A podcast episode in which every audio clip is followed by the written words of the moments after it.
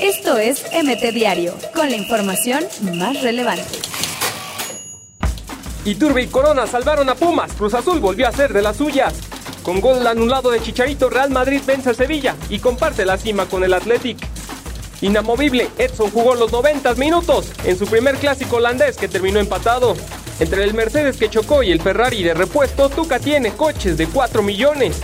Todavía no estoy convencido de Edson Álvarez. De Boer volvió a criticar al mexicano.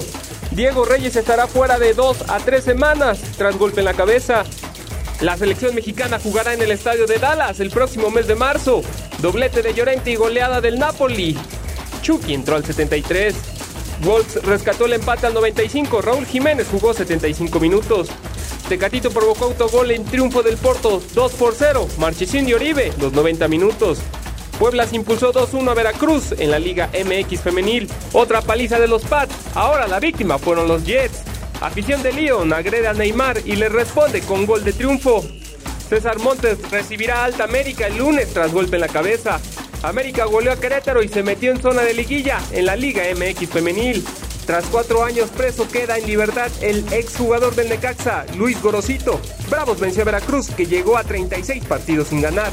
Esto es MT Diario, con la información más relevante.